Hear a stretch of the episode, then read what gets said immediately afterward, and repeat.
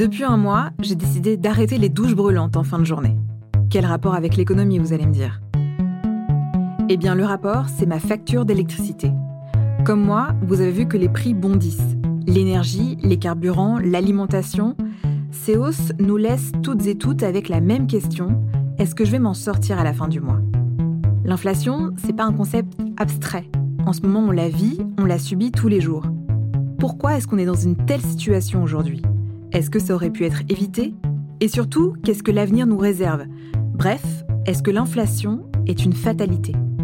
Pour nous éclairer, on reçoit Eric Monet, directeur d'études à l'école des hautes études en sciences sociales et à la Paris School of Economics. En 2022, il a reçu le prix du meilleur jeune économiste français, décerné par le Cercle des économistes et Le Monde. En face de lui, Agathe, 26 ans, consultante dans un cabinet de conseil. Je suis Clara Bayot. Bienvenue dans Génération Éco, un podcast du Cercle des économistes. L'inflation est-elle une fatalité? Alors d'abord, Eric Monet, l'inflation, c'est quoi? C'est une hausse des prix, mais comment est-ce qu'on en arrive là? Alors on définit effectivement l'inflation généralement comme euh, une hausse des prix, mais on parle plutôt des prix à la consommation, des prix des biens qu'on observe, on va dire, au quotidien. Donc c'est à partir de là, en fait, la perception de ce que c'est que l'inflation dépend très fortement des prix qu'on voit. Par exemple, avant une nouvelle remontée de l'inflation, on voyait que les prix de l'immobilier, ils augmentaient. Et on parlait alors éventuellement d'inflation de l'immobilier, mais ça ne renvoyait pas à la consommation.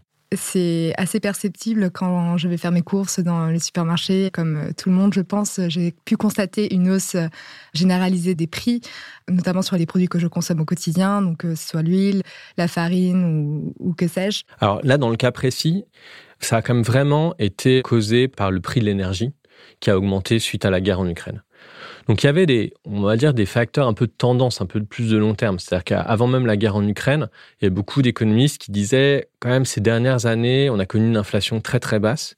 C'était notamment dû au fait de la mondialisation des échanges et au fait qu'une grande partie des produits qu'on importe, et notamment justement les produits dont on parlait euh, de, de consommation quotidienne, sont importés de pays à bas coût.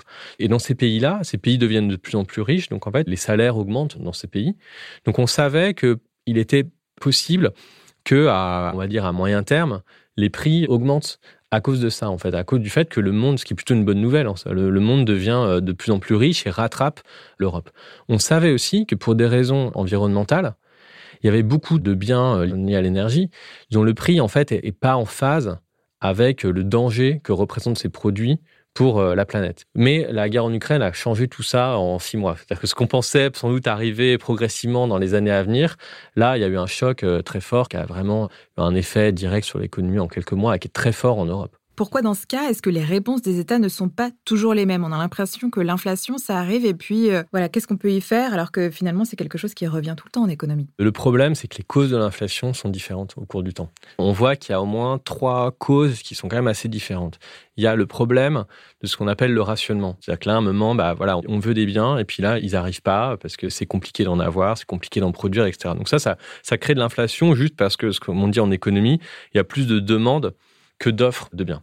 Donc ça, c'est une première cause d'inflation. Donc dans ces cas-là, une manière de faire, c'est soit de réduire la demande, soit euh, d'augmenter l'offre. Donc euh, la banque centrale va augmenter son taux d'intérêt pour que ça soit plus difficile d'emprunter, pour réduire la demande de crédit. Donc ça, c'est quelque chose qui peut fonctionner si on est dans une économie qui fonctionne bien, on va dire. Le deuxième cas, c'est celui qu'on vit en Europe aujourd'hui, c'est qu'une grande partie de la hausse des prix vient de la hausse des prix de l'énergie mais là, les, types de politiques économiques qu'il faut mettre en place, c'est des politiques qui sont un peu plus à moyen terme, c'est des politiques plus industrielles, en fait, on le voit, ce changement de marché de l'énergie, produire un nouveau type d'énergie, et c'est pas du tout, comme on disait avant, euh, renchérir le coût du crédit, donc avec, en augmentant le taux d'intérêt de la Banque centrale, etc. Et l'État peut aussi intervenir en augmentant les aides à destination des populations pour essayer de maintenir un certain pouvoir d'achat et donc compenser l'effet de la hausse des prix due par euh, l'inflation. Oui, alors tout à fait. Ça, c'est très important. Et il faut bien distinguer entre deux choses, entre les politiques qui vont essayer de réduire l'inflation, c'est-à-dire d'éviter que la hausse des prix continue, et les politiques qui vont éviter que la hausse des prix ait un impact très difficile pour les gens et en particulier les plus pauvres. Le problème, c'est qu'elles peuvent peut-être à un moment devenir contradictoire. Ça veut dire, voilà, aujourd'hui, on a bien vu, les gouvernements, dès que l'inflation est revenue, notamment ce que c'était une inflation créée par les prix de l'énergie, les gouvernements se sont dit, bon, c'est évident que les plus pauvres vont souffrir le plus, et on le comprend très bien parce que, je sais pas, imaginons, rien que si on pense par exemple à l'essence, on se retrouve vite avec des gens qui font 50 km par jour pour aller au travail, ça renchérit de 100-150 euros par mois la facture d'essence.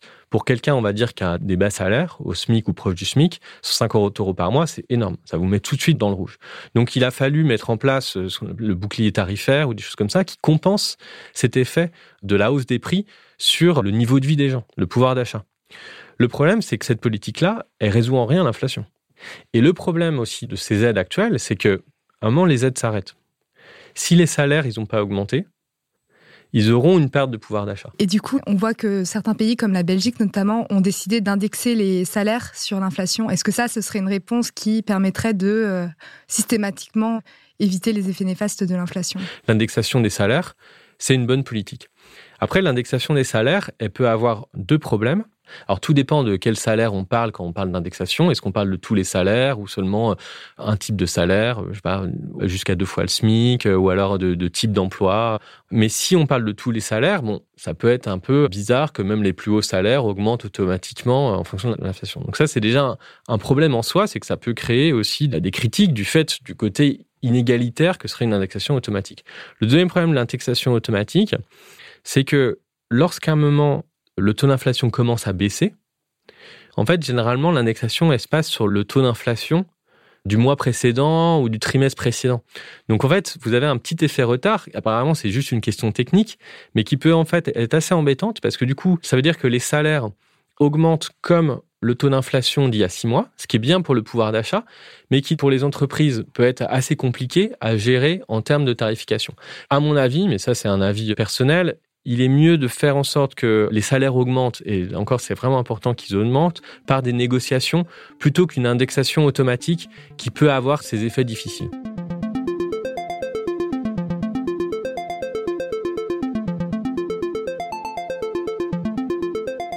Pour être sûr d'avoir bien compris, les prix qu'on a aujourd'hui ne vont plus baisser? Il y a très peu de chances que ça baisse très peu de chances que ça baisse parce que justement les, salaires auront un moment augmenté pour aller avec le pouvoir d'achat. Une grande partie des coûts de production, des coûts de transport auront augmenté. Et ça, généralement, ça baisse pas.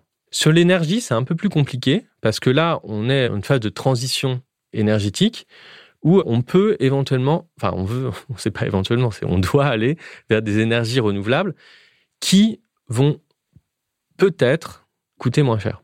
Voilà. Le prix des autres biens, honnêtement, c'est vraiment, ça baisse pas. Ça, c'est quelque chose qu'on sait de l'histoire. C'est-à-dire que quand on dit que l'inflation s'arrête, ça veut dire que les prix arrêtent d'augmenter. Mais que des épisodes d'inflation soient suivis par une baisse des prix, ce qu'on appelle déflation, ça, ça n'arrête jamais. Vous parliez du rôle des banques centrales. Est-ce que vous pouvez nous l'expliquer dans le contexte de l'inflation? Alors, les banques centrales, c'est des institutions qui, la plupart du temps, ont été créées il y, a, il y a très longtemps, il y a plusieurs siècles, et dont le principal rôle, c'est de garantir une stabilité de la valeur de la monnaie. Comment est-ce qu'elle garantit la stabilité des prix? Comment elle évite l'inflation? Dans les moments un peu de surchauffe de l'économie. C'est-à-dire qu'on imagine un moment, tout le monde se dit, c'est vraiment le moment d'acheter, on va emprunter, on va emprunter. Bah là, la Banque centrale peut dire, attention, il y a vraiment un risque de bulle, ça risque d'exploser, donc on augmente un peu le taux d'intérêt pour éviter que vraiment des gens empruntent trop facilement et seraient plus capables de rembourser ou des choses comme ça. Ça peut être la même chose en fait pour les prix, la consommation. Quoi. La banque centrale va dire bon bah là pour des entreprises, pour les ménages, c'est peut-être pas le moment d'emprunter parce que si vous empruntez et si l'offre suit pas, ça va renchérir l'inflation. Dans un cas où l'inflation, en fait, elle est liée, elle est créée par une guerre, la Banque centrale, honnêtement, elle peut pas faire grand-chose. Elle peut juste éviter que les phénomènes de surchauffe dont on parlait tout à l'heure pourraient renchérir l'inflation. Et là, on peut se retrouver dans une situation où, en fait, l'inflation continue à augmenter, mais beaucoup d'entreprises subissent l'inflation ont des coûts euh, d'énergie très importants, du coup arrêtent de produire. Et donc en fait, on pourrait à la fois avoir de l'inflation et une crise économique, ce qui est très compliqué en termes de politique économique. Et dans ces cas-là, bah, la Banque centrale, elle va plutôt sans doute essayer d'aider l'économie, au contraire en aidant des entreprises à emprunter.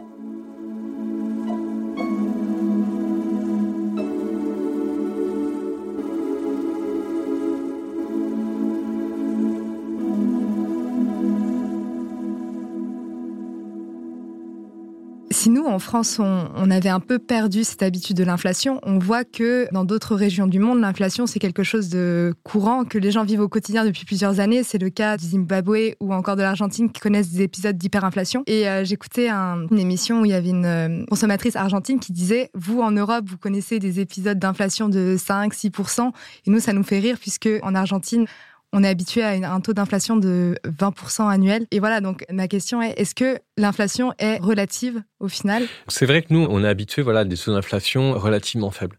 Il y a plein de pays qui ont soit ce qu'on appelle vraiment des crises inflationnistes ou même d'hyperinflation. L'hyperinflation, vous parliez du Zimbabwe, il y a récemment eu le Liban aussi qui se retrouve dans cette situation. La Turquie est presque en train de, s'approcher avec vraiment les prix qui augmentent euh, énormément. Oui, je voyais 73, plus 73% d'inflation. Voilà, donc là, c'est pas au 6% d'inflation qu'on connaît en France. C'est vraiment un, autre monde. Et pour le Liban ou le Zimbabwe, c'est d'un coup, les prix augmentent, enfin, ils peuvent être multipliés par 100 dans une seule journée. Donc en fait, il y a quelques sociétés qui arrivent à s'adapter un petit peu à un peu plus d'inflation. Et on voit aussi que dans les pays qui connaissent une hyperinflation, donc comme l'Argentine, les ménages qui le peuvent ont tendance à surconsommer parce qu'ils ont peur justement de voir leur épargne grignotée par l'inflation. Est-ce que ce phénomène-là, on peut le voir en France ou est-ce qu'on est encore loin de... Ce qu'on commence un peu à voir sur les premières enquêtes, c'est qu'on voit que pour l'instant, les, gens en fait ont substitué, ça tient bien, ce qu'on disait, bah voilà, changent un petit peu leur mode de consommation. Et le problème, c'est que si ce type de comportement s'installe, effectivement, ça peut renchérir encore l'inflation. Parce que c'est ce qu'on disait, c'est que si tout le monde se met à consommer tout de suite, ça augmente la demande par rapport à l'offre et ça renchérit l'inflation. Et là, l'inflation, d'une certaine manière, renchérit un peu ces tensions sociales. Donc ça, c'est sûr qu'on le voit, l'inflation va sans doute nourrir ces demandes. Et s'il n'y a pas d'ajustement des salaires, il y aura des mouvements sociaux peut-être assez durs qui ont des revendications, à mon avis, légitimes. La réponse à l'inflation est nécessairement politique. Elle ne peut pas disparaître d'elle-même. Alors, à mon avis, ça s'est pas vu. Donc, je pense que cette théorie-là ne marche pas. Mais en théorie, il y a des gens qui vont dire, bah, finalement, les, les prix vont augmenter. Il y a des gens qui vont avoir des pertes de pouvoir d'achat. Ils vont arrêter de consommer. Euh, il va y avoir moins de demandes de biens. Et donc, l'inflation va disparaître. Dans les faits, moi, en tout cas, dans l'histoire, j'ai rarement vu cette théorie-là fonctionner très bien. On voit que souvent, il a fallu un moment que les États interviennent pour donc aider à éviter que la surchauffe de l'économie continue, ou dans d'autres cas, donc ça c'était plutôt dans les cas d'après-guerre justement, de faire en sorte que les problèmes d'approvisionnement, les problèmes de production soient résolus. Et euh, ici actuellement en Europe, je pense que c'est le principal défi aujourd'hui.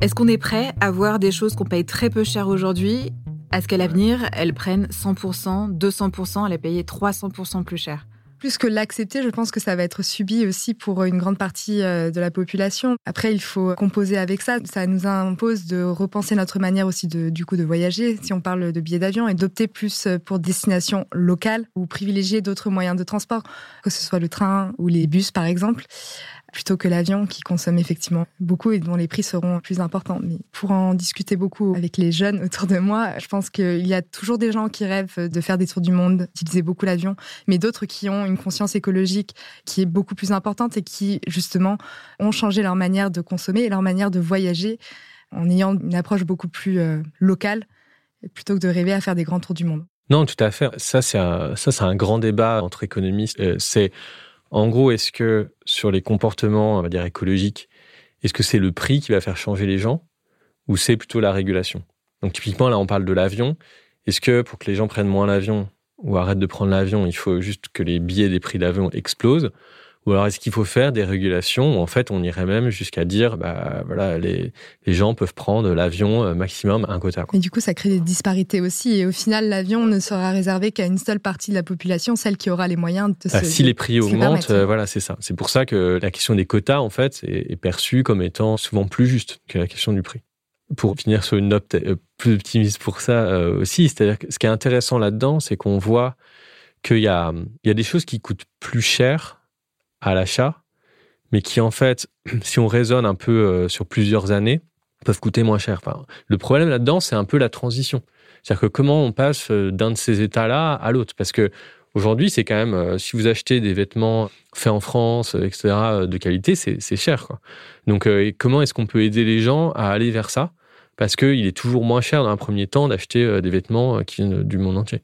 C'est là où sans doute peut-être des aides peuvent aider la transition C'est-à-dire qu'au final, les consommateurs, ils seraient gagnants à consommer des choses qui sont même un peu plus chères, mais en en, consommant euh, moins.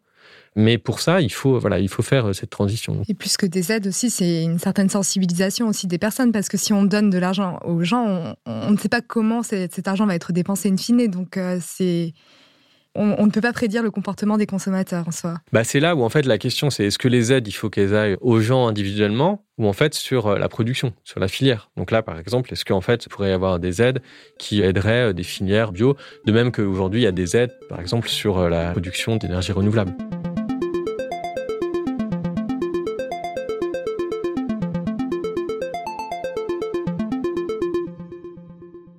Est-ce que votre raisonnement, c'est finalement de dire il y a des leçons à tirer de l'inflation et ça peut être des bonnes leçons?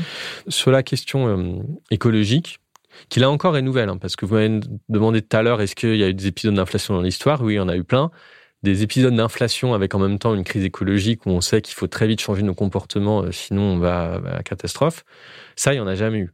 Donc là, effectivement, cette question d'inflation aujourd'hui, elle peut sans doute faire prendre conscience aux gens de ce qu'ils consomment et de la manière dont il, faut changer. Après, ce qui est compliqué, c'est qu'on ne peut pas à la fois demander à des gens qui sont, pour certains, vraiment dans une situation compliquée en termes de budget, de dire ah bah c'est le moment de changer complètement votre consommation, alors qu'en fait les gens ils se retrouvent encore plus contraints par la fin du mois. Donc c'est ça qui est quand même compliqué. Donc vous voyez, on peut changer, mais il faut pas non plus surestimer le fait que tout le monde aurait la capacité de consommer très vite euh, différemment.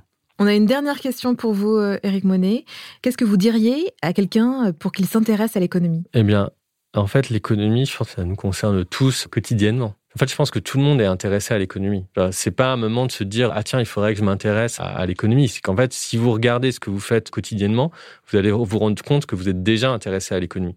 Parce que vous parlez de politique avec vos amis et qu'en fait, je sais pas, les questions d'inégalité, de fiscalité, ça vous intéresse? Parce que euh, je sais pas, vous êtes intéressé, vous voulez euh, investir un peu d'argent ou je sais pas quoi, vous vous demandez euh, quoi faire avec l'argent que vous avez. Donc en fait, la question économique, elle est toujours là. Tout le monde s'intéresse de fait à l'économie. La question, c'est de passer en disant, je vais essayer de m'intéresser en ayant une vision un peu plus large et ça, c'est tout à fait faisable. Il y a plein de livres, euh, des très bons podcasts euh, qui peuvent vous aider à tout ça. Mais je pense que l'économie, c'est pas extérieur aux gens. Quoi. C'est pas quelque chose où on se dit euh, ah tiens, il faudra vraiment que je fasse un gros effort pour m'intéresser à l'économie. Tout le monde a fait de l'économie quotidiennement en fait. Bien, merci Eric Monet. Merci Agathe d'avoir discuté avec nous de l'inflation. L'inflation, est-ce que c'est une fatalité? Merci d'avoir tenté d'y répondre. Merci. Merci. Venez d'écouter le premier épisode de Génération Éco qui accueillait Éric Monet, directeur d'études à l'École des hautes études en sciences sociales et à la Paris School of Economics, et Agathe. Merci à eux pour leur participation. Génération Éco est un podcast du Cercle des économistes, produit par Louis Créative, l'agence de création de contenu de Louis Média. Je suis Clara Bayot, j'ai animé cet épisode. Alix Lachivé en a fait la réalisation et le mix sur une musique de Mélodie Lauré. La production est supervisée par Héloïse Normand. Si cet épisode vous a plu, n'hésitez pas à vous abonner et à nous laisser des étoiles et des commentaires. J'ai hâte de vous retrouver dans 15 jours pour un nouvel épisode. En attendant, vous pouvez écouter Génération Echo sur toutes les plateformes. Et si vous avez envie d'aller plus loin pour comprendre l'économie, rendez-vous sur le site lecercledeséconomistes.fr. À très bientôt.